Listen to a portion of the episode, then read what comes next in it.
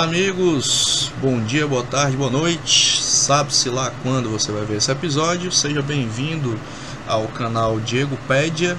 Estamos aqui hoje caminhando a cada semana nessa pandemia muito louca. E chegamos hoje ao episódio 19.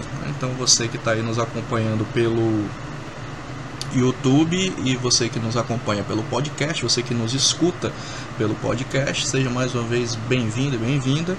E para quem acompanha no YouTube, no episódio 19, que é o de hoje, você vai ver aqui em cima uma bolinha em algum lugar aqui, em que tem um episódio anterior, que é o episódio 18, e você pode ver todos os outros episódios, isso tanto no YouTube quanto no próprio podcast. Na descrição do YouTube tem também o link para acessar o podcast. Fica à vontade se você prefere ver imagens ou só ficar escutando o nosso canal aqui a respeito de várias coisas dentro do processo da Covid.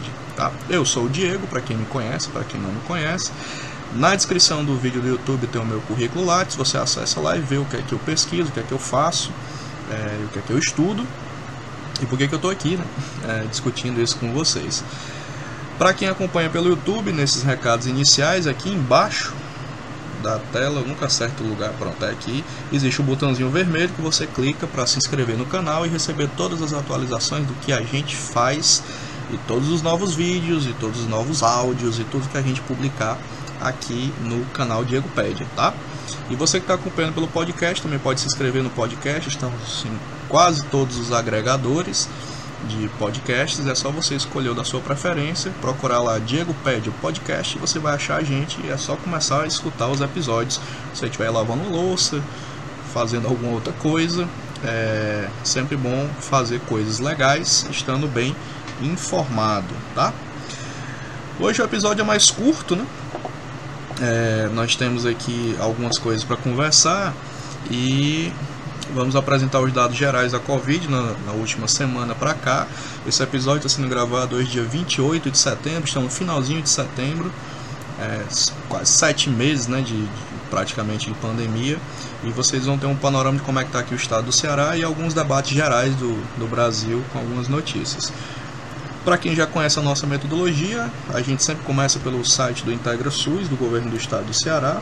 Vou subir aqui o site e obviamente, posicionar minha câmera aqui pequenininha no canto da tela, que é para não atrapalhar a visualização de ninguém, para a gente poder debater o boletim epidemiológico e as principais informações que a gente sempre discute aqui nos episódios. Pois bem, seguindo essa mesma lógica, estamos aqui hoje no estado do Ceará com um total de. Eita, cadê os casos?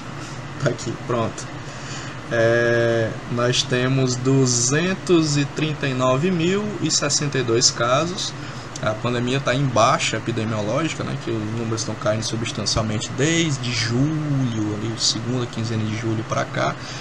É, e aí sobe um pouquinho, depois baixa, mas em termos gerais está caindo no estado. Né? E número de óbitos, 8.921 até o presente momento, também com variações, né? sempre para baixo mas com variações nesses números. No ranking de municípios, Fortaleza continua sendo a que tem o maior número de casos e óbitos, né? É, casos confirmados em Fortaleza está 48.891 casos, seguido em segundo lugar por Juazeiro do Norte, como a gente tem dito aqui repetidas vezes em episódios anteriores, Juazeiro tinha números que não faziam muito sentido lá no começo da pandemia, porque eram muito baixos. Depois os números começaram a aparecer e hoje Juazeiro ocupa o segundo lugar, passou Sobral, inclusive, em número de casos, né, com é, 15.085. Depois, terceiro lugar vem Sobral, na região norte, com 11.673 casos. É, depois volta para a região metropolitana em Maracanaú, também era um grande epicentro né, no período mais difícil da pandemia. Hoje, acumulados, tem 6.975 casos, depois volta para a região do Cariri, no Crato, com 6.289 casos, Calcaia com 5.754 na região metropolitana, seguido por Maranguape, e em números crescentes né, nas últimas semanas, Crateús entrando entre os 10 municípios, com 4.610 casos, e na região central, o município de Quixadá com 3.716. Fecha mais ou menos ali a trinca dos 10. Trinca não, desculpa. O, os 10 primeiros municípios. Né? A trinca, na verdade, é Fortaleza, Sobral e Juazeiro do Norte, três primeiros municípios. Certo? Em termos de números de testes, nós temos 745.587. Lembrando sempre aquela crítica que a gente faz aqui, que a testagem é muito baixa no Brasil, mesmo o estado do Ceará testando bastante, ainda está muito abaixo do, do ideal. E os testes sempre são voltados para a população sintomática. Então a gente só sabe desta pandemia quem é sintomático e quem chega basicamente nos serviços de saúde. Os assintomáticos estão aí soltos na terra e ninguém sabe se eles aumentaram ou diminuíram esta pandemia. Dito isto, né, quando a gente faz aqui o, sempre uma verificação do número de testes, a maioria deles são testes rápidos, né, que também dão bastante falsos positivos e falsos negativos. Aqui do total, a maioria dos testes são rápidos, como eu já disse. Na barrinha verde tem 496.707 testes rápidos. Depois vem o PCR com 231 mil e alguma coisa. Depois o sorológico e por aí vai, certo? Então, essa crítica é, sobre a testagem a gente mantém nesse canal. É, só vamos saber mesmo o tamanho dessa pandemia muito tempo depois, quem sabe, né? Com retrospectiva epidemiológica e coisa do tipo. O que a gente já sabe já é assustador. Imagine se a gente tivesse controle de fato da quantidade de contaminados e tal. o índice de letalidade está 3.7, está bem baixo, né? já foi bem maior, é, chegou perto de 5 e alguma coisa esse número na crise da, da pandemia. Aqui a curva epidemiológica, para quem pelo YouTube, esse verdinho gráfico, né? foi bem alto aqui, em maio, né, foi o pico da pandemia, depois foi baixando, baixando no finalzinho de junho, julho, até mais ou menos a época de agora, né, dia 26, 27 de setembro. Aqui os dados de infectados, que é mais ou menos parecido com os dados dos óbitos também, é, mantemos sempre esse diagnóstico aqui, né, de que a população mais vulnerável dos bairros mais pobres, no caso de Fortaleza, essa é uma tendência, né, e a população preta e parda foi a mais atingida, inclusive a Covid pode ter começado a atingir primeiro as classes mais altas, mas foi na, nas classes menor poder aquisitivo e com maior vulnerabilidade social que ela se propagou e produziu mais estragos. Né? Então, o vírus tem classe social, né? como não o vírus a o ser, né? mas a, a, forma como as doenças se propagam nas cidades, elas têm corte de classe muito claro e é importante a gente ter isso em mente nos debates sanitários. Né? Nem todo mundo tem as mesmas oportunidades de se proteger dentro do capitalismo. E aqui o perfil de infectados se mantém o mesmo, né? ou seja, a população adulta jovem é a mais infectada. É, que caiu por terra aquele mito que a gente deveria se preocupar apenas com o grupo de risco. Na verdade, o grupo não risco acabou ajudando a propagar a pandemia até meio que sem controle em alguns aspectos.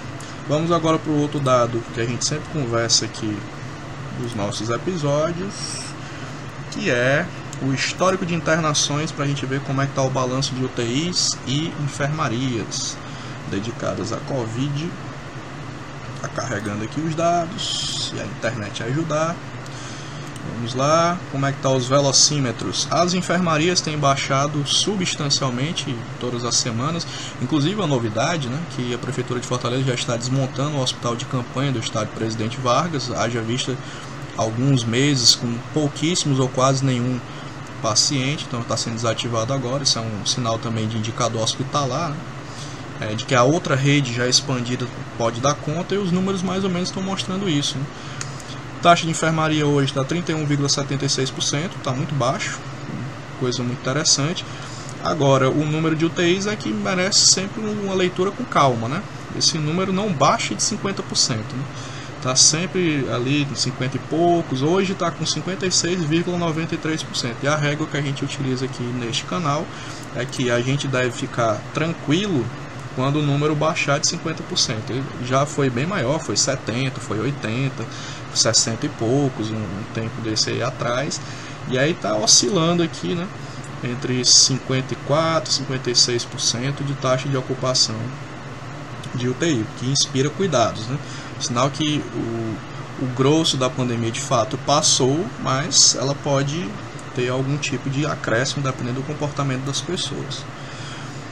Dito isso, vamos agora para o outro indicador que a gente sempre olha aqui, que são os dados nos profissionais de saúde, mais especificamente casos e óbitos é, da pandemia. A gente olha sistematicamente em todos os episódios aqui que são gravados esses dados, é um dado importantíssimo.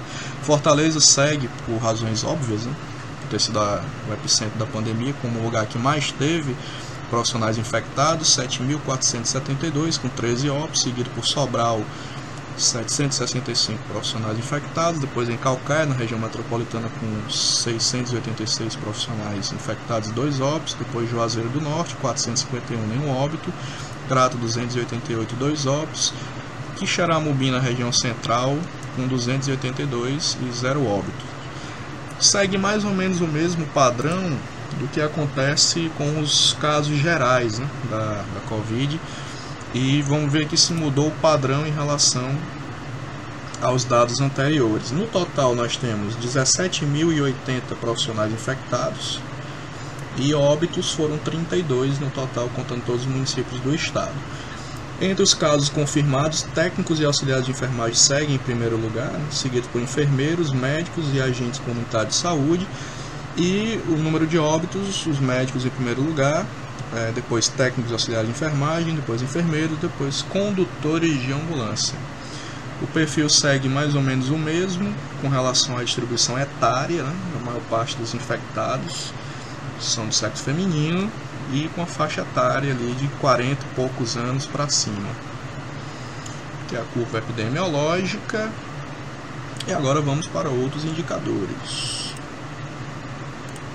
esses têm se mantido mais ou menos estáveis de semana para semana. Um outro indicador interessante que é novo, que a gente vai apresentar aqui, a gente não usava ele antes, agora vamos usar, que é a análise de velocidade de incremento, ou seja, o que estava projetado o número de casos e o que aconteceu de fato, mostrando que as iniciativas não farmacológicas de isolamento social tiveram efeito sim importante e estratégico no controle da pandemia. Aqui, como vocês podem ver, está aqui o quem está vendo pelo YouTube, né? Eu vou narrar para quem está escutando pelo podcast. O nome do indicador é análise de velocidade de incremento de casos de Covid. E aí você separa aqui por regiões, macro-regiões de saúde. Né? Aqui na macro-região de Fortaleza, é, a projeção que a partir do dia 1 de abril era de um crescimento em reta, que é essa linha marrom enorme. Estou até mostrando aqui para vocês terem uma dimensão. E o, o isolamento social ajudou a dar uma baixada a partir daqui, ó, em maio, né, que foi o pico da, da pandemia, como vocês podem notar, ó, mês de maio inteiro, crescimento 60, depois começou a baixar mais ou menos aqui, ó, com o lockdown. Maio aí começou a baixar substancialmente, vem baixando, baixando, do dia 1 de junho até que o dia 1 de setembro a tendência tem sido de queda. No episódio passado, a gente mostrou inclusive um documento da Secretaria Estadual de Saúde é, contestando né, os dados do consórcio é, de veículos de imprensa sobre o suposto aumento de casos e óbitos aqui no Ceará. Na verdade, a diferença é de metodologia, mas a tendência é de queda. E de fato, isso tem até se mostrado nos últimos dias pelo que o consórcio de veículos de imprensa tem mostrado. Aí aqui em cima você pode mudar, né? Vamos pegar aqui as outras macro-regiões, como a de Sobral, para vocês terem uma dimensão. Olha, é uma reta parecida com a de Fortaleza. A, a reta marrom é o projetado, né? Então, mas demorou bem mais para Sobral baixar, né? Só veio baixar aqui no comecinho de julho e seguindo em agosto, só uma curva bem diferente da de Fortaleza, um crescimento bem ascendente. Demorou para baixar para conseguir depois voltar. Semelhante é o Cariri. Vamos selecionar aqui, que pega Juazeiro, Crato, Barbalha. Olha que o pico de Juazeiro, né? Vinha muito baixo o número de casos em relação ao projetado. Esse número verdinho aqui, que é a parte verde do gráfico, em relação ao projetado era muito baixo, muito fora do normal, do, do previsto para outros municípios de porte semelhante. E a situação começou a ficar mais real aqui em junho. Né? E aí foi o mês de junho inteiro, julho início de agosto para começar a baixar os casos lá no Cariri e vem com uma baixa sustentada em termos de, de casos confirmados e a velocidade em que eles também aconteceram. Então você pode selecionar aqui depois outras macro regiões que sejam porventura do seu interesse e dar uma olhada e ver como é que fica esses dados. Ok?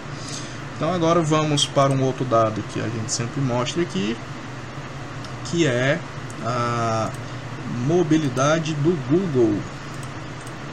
Como é que está a mobilidade aqui?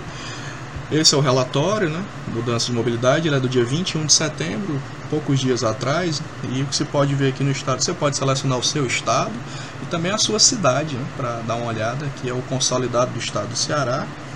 E o que se percebe, né, é que o número está bem baixo, né? ou seja, a redução de deslocamento já foi na casa de 70%, agora está menos 29% nessas atividades ditas de lazer. Né? Houve inclusive um incremento, um aumento né, de 8% a ida para farmácias e tudo mais. É, esse número, inclusive, na, no episódio passado ele estava positivo, né? Do, eu até disse, ah, acabou o isolamento, né? Praticamente está tendo até incremento, agora vou, deu uma baixada, né? As pessoas estão saindo menos de casa, por incrível que pareça. É um número discreto, uma mudança discreta, mas é importante deixar registrado aqui nesse episódio. É, e aí, obviamente, você pode dar uma olhada lá embaixo, né, em todos os municípios aqui do estado do Ceará, ver como é que está o padrão do seu município. Né? Então, o que se percebe aqui é que, na prática, houve uma espécie de surto de desespero das pessoas para sair de casa, e os números mostraram isso, e elas estão aos poucos saindo menos. Né? Muito provavelmente são final do mês, né? É, o fenômeno do final do mês, ó, faltando um pouco mais de grana, de dinheiro para as pessoas poderem sair de casa e elas vão se recolhendo um pouco mais. E essa subida e descida, subida e descida de comportamento das pessoas é uma coisa prevista, a gente tem dito isso aqui no episódio, acho que há uns 4 ou 5 episódios, até mais do que isso, é, de que é esperado é, esse comportamento social das pessoas. E vamos ter agora em outubro e novembro essas oscilações também de forma bastante intensa e até a subida de alguns casos, como é previsto por este canal, por mês de novembro, em razão da aproximação do final do ano e também o outro desespero das pessoas de quererem decretar o fim da pandemia na marra, né? que é o que tem acontecido às vezes. Então, esses são os dados de é, mobilidade do Google e aí alguns fatos interessantes, né? Esse final de semana agora o governo está liberando novas atividades, é, já está iniciando a testagem dos seus professores é, da rede estadual para pensar no retorno é, a partir de outubro. Vamos ver como é que isso vai se dar. A Prefeitura de Fortaleza ainda está naquela se vai ou não vai. Várias prefeituras da região metropolitana disseram que não voltam mais presencial esse semestre. O fato é que a, volta de atividades escolares, como tem se visto inclusive lá em Manaus, né, com o aumento de contaminação de professores e profissionais, é um, um negócio muito complexo e muito controverso, porque não se tem como garantir muita segurança. Na prática é isso, as pessoas têm certa vergonha de dizer isso, mas esses protocolos são muito difíceis de serem sustentados, haja vista a precariedade da organização de diversos equipamentos escolares. Então, na prática, o risco é maior do que o benefício. É, é o que tem se verificado. Mas vamos avaliar, vamos ver aí como é que vai ser essa volta. É, tanto para avaliar o, a rede privada que já voltou, quanto a próxima etapa, né, que a rede pública estadual está pretendendo voltar. Outro dado interessante e virou muito assunto nessa discussão semanal foi a história que eu já tenho dito aqui que é absurdo, mas ela existe, né? é, que é o a volta de público nos estádios de futebol. Vamos aqui subir essa notícia. Tá aqui. É, governo, no caso o Ministério da Saúde, aprova o protocolo da CBF, a Confederação Brasileira de Futebol, para a volta de público com 30% nos estádios. Olhe, já é complicado os clubes manterem a segurança do seu protocolo com seus próprios atletas, que é o que aconteceu, por exemplo, com o Flamengo, né, que tanto quis apressar a volta do futebol, de uma série de outros atropelos, como mostra aqui essa notícia, o, elenco quase todo do Flamengo está infectado por Covid e inclusive o clube cogitou não jogar com o Palmeiras nesse domingo, foi uma maior confusão de eliminar para lá, eliminar para lá, e até que acabaram jogando com o time reserva naquele sufoco. Então isso é mais um indicativo de que a volta de, do público é outra insanidade que estão querendo é, implementar na marra. Né? Então fica aqui a, a nossa opinião a respeito disso. Não há nenhum indício de segurança que você fazer aglomeração de mil pessoas, duas mil, três mil, as pessoas vão respeitar isso dentro do estádio. Isso vai incentivar outras aglomerações ao redor do estádio, em outros lugares. a volta do futebol já incentiva aglomerações em diversas residências, restaurantes e coisas do tipo. E você incentivar a volta de público para o estádio é, de certa maneira, é, passar uma impressão para a população de que uma certa normalidade está acontecendo e a pandemia acabou. Né? Então, tanto pela via simbólica quanto pela via do risco sanitário, é uma insanidade a volta de público nos estádios, mas vamos ver aí. O Rio de Janeiro sempre é pioneiro em coisas esquisitas, né? vamos ver se isso daí vai para frente ou não, né? Vamos aguardar. Quando os fatos acontecerem, a gente avalia aqui no canal. As vacinas estão em franco desenvolvimento, sempre apressadas, porque a política quer que a vacina saia logo. A política que eu digo, a política institucional, os nossos políticos eleitos, alguém quer fazer o grande anúncio da vacina, mas o fato é que todas elas estão na fase 3, estão sendo desenvolvidas aos poucos, e aos poucos é que de fato a gente vai ter segurança do que está acontecendo começo do ano que vem, a previsão logística que a gente faz aqui, considerando os dados do que, do que eu leio, do que eu acompanho, é que disponível para a população só em maio né, do ano que vem, porque mesmo que um dessas farmacêuticas consiga terminar a fase 3 com segurança, provar que a vacina é segura, que é eficaz, tem que produzir essa vacina e é uma escala gigantesca de produção e não está muito nítido qual é a estratégia de vacinação. Eu, eu ainda não tenho nenhuma clareza de como é que o Brasil vai fazer a sua estratégia de vacinação. Quem vai ser primeiro, quem não vai. Esse debate ainda não está na mesa. Estão esperando o grande anúncio da vacina para fazer o debate depois, que é outro erro estratégico. A gente já deveria estar discutindo, inclusive, a estratégia de vacinação nacional de articulação com os governos do estado, dos estados, perdão, e com os municípios. Mas estamos antecipando esse problema aqui faz tempo, né? De que quando descobrirem a vacina, depois que a gente vai organizar a nossa vida, não me parece ser muito inteligente. Mas vamos aguardar. A gente avalia com os fatos na mesa, né? Então é isso. Por hoje é só. É, se cuide, é, se informe, né?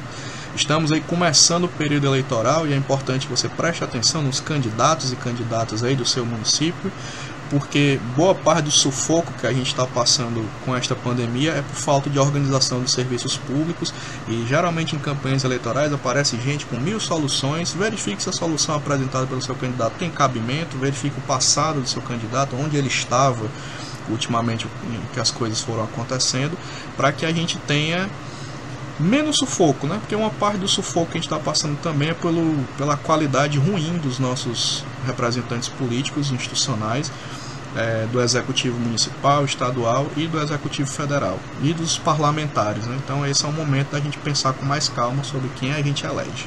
Não adianta voltar no oba-oba, a gente também está nesse buraco porque muita coisa foi feita no oba-oba e oba-oba cobra geralmente juros muito altos. Então reflita sobre isso. A gente se vê no próximo episódio, será o episódio 20, um episódio especial, trazer informações diferentes, como a gente fez no episódio 10, né? Esses episódios comemorativos. E é isso. Um abraço do canal Diego Pédia e até breve.